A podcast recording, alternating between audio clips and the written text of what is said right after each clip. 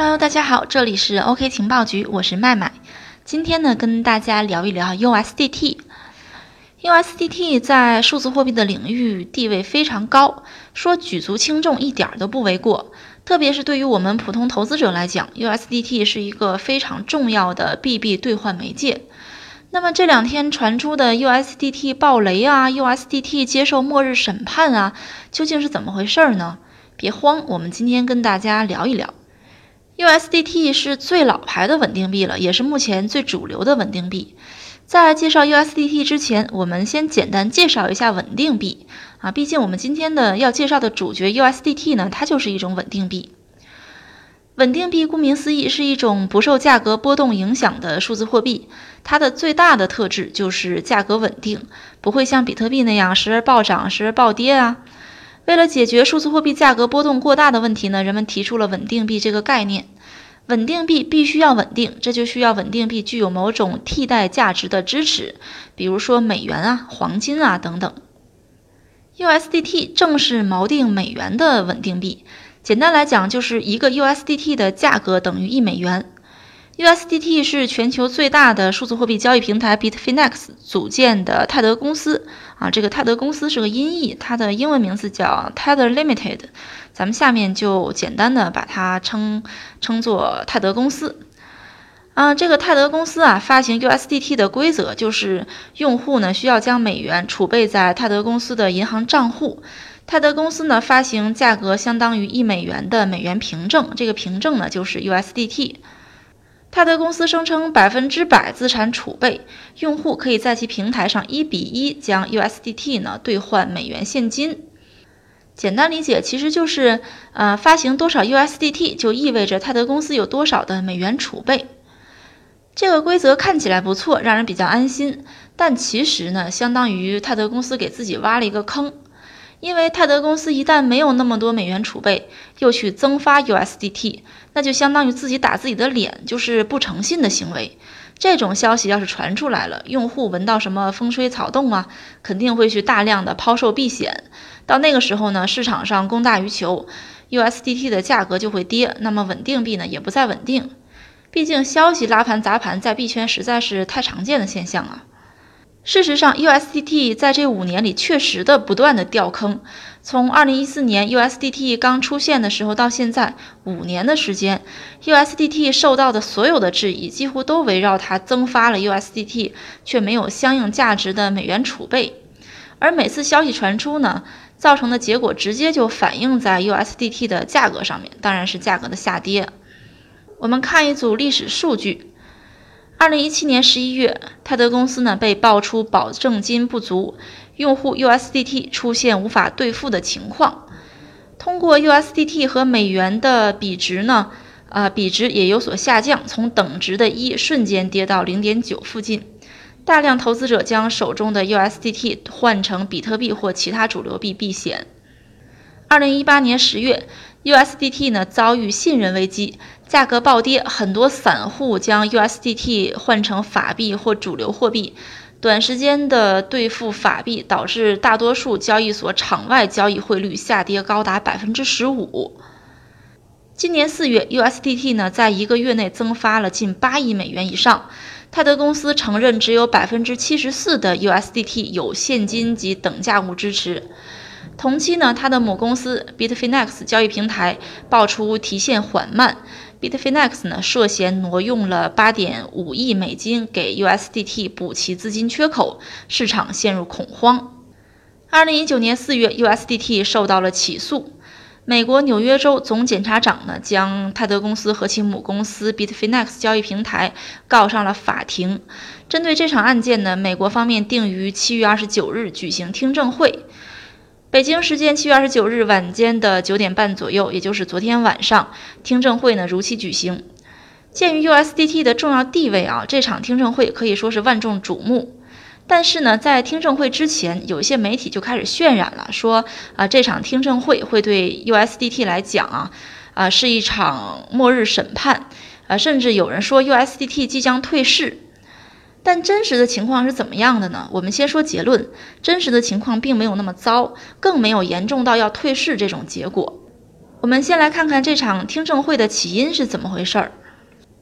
二零一九年四月，纽约州检方控告了 USDT 的发行公司泰德公司和母公司 Bitfinex 交易所。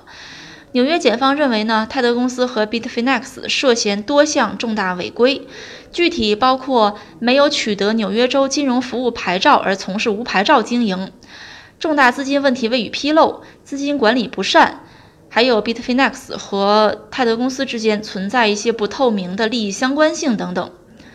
一旦调查属实呢，啊，纽约检方认为，泰德公司和 Bitfinex 不仅要面临高额罚款，甚至还有可能被判停止运营。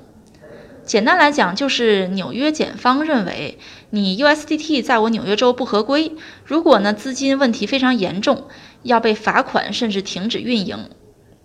但是这里我们要说一点啊，停止运营并不意味着退市。我们接下来继续来讲啊。啊，针对这些问题呢，泰德公司方面做出了解释。他们说，呃，我们最近两个月没有一个美国用户，也没有在美国设立任何公司主体。他们的法官，也就是纽约州的法官啊，无法做任何宣判。更大可能性呢是，这个调查还会继续个三五个月。如果数字货币市场真的被美国主导，那将是一个灾难，会毁掉整个数字货币体系。泰德公司方面的言外之意就是说，我确实没有纽约州的合规牌照，但我也没有在纽约州从事金融活动啊。而且，这个泰德公司并不是一个美国公司，而是一个加拿大公司。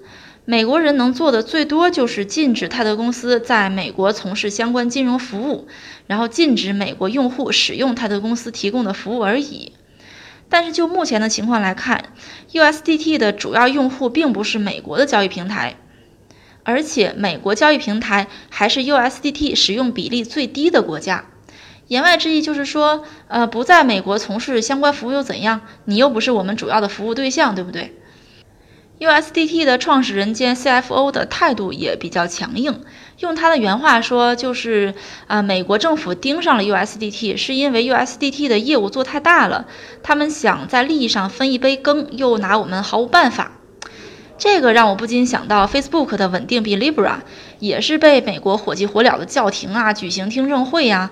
咱们当时的分析就是，Facebook 锚定的是一篮子货币啊，并不是美元。美国呢担心会对美元霸权造成影响，所以呢才发动一切力量去阻止它。